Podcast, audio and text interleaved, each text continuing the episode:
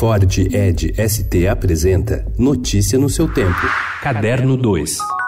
Don't ruin my morning. No início, o filme causa certo estranhamento. Por uns bons minutos, Malévola, Dona do Mal, que estreia nesta quinta, segundo título da franquia estrelada por Angelina Jolie, fica só no show de efeitos especiais. Flores, fadinhas, seres estranhos. A história finalmente começa. Aurora encontra seu príncipe.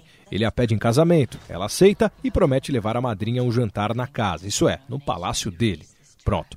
Que se segue é uma fantasia que ultrapassa a expectativa e deixa no ar a promessa de um sucesso de bilheteria tão espetacular quanto o do primeiro filme de 2014. No casamento improvável entre técnica e intuição, habitam as criações de Glória Coelho. No alto de seus mais de 45 anos de história na moda brasileira, a estilista ainda encara o ofício com a mesma curiosidade de quando começou. Fã de Game of Thrones, de astrologia e de arquitetura urbana, ela mistura referências díspares em suas roupas, ao mesmo tempo em que mantém uma identidade muito bem construída em cada peça. Para seu próximo desfile no São Paulo Fashion Week, marcado para quinta-feira na FAAP, Glória vai exibir um mix que une criaturas místicas com cores vibrantes como pink, estampas florais e texturas que imitam até pele de dragão.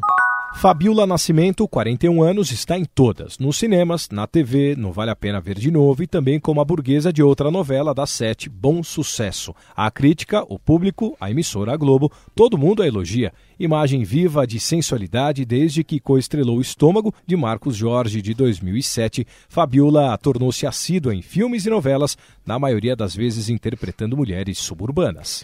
O crítico literário norte-americano Harold Bloom morreu aos 89 anos na segunda-feira em um hospital em New Haven, de acordo com informações de sua mulher, Jane. Ela declarou que o professor de Yale estava em condições deterioradas de saúde, apesar de continuar dando aulas. Bloom ficou célere ao emplacar diversos livros na lista de mais vendidos, defendendo um cânone das letras americanas e também com estudos sobre nomes globais da literatura, como Shakespeare e Kafka. Apesar de sofrer muitas críticas ao longo da carreira, Bloom era o mais celebrado crítico literário americano, talvez do mundo, mesmo com reclamações sobre o estado da literatura. Notícia no seu tempo. É um oferecimento de Ford Edge ST, o SUV que coloca performance na sua rotina até na hora de você se informar.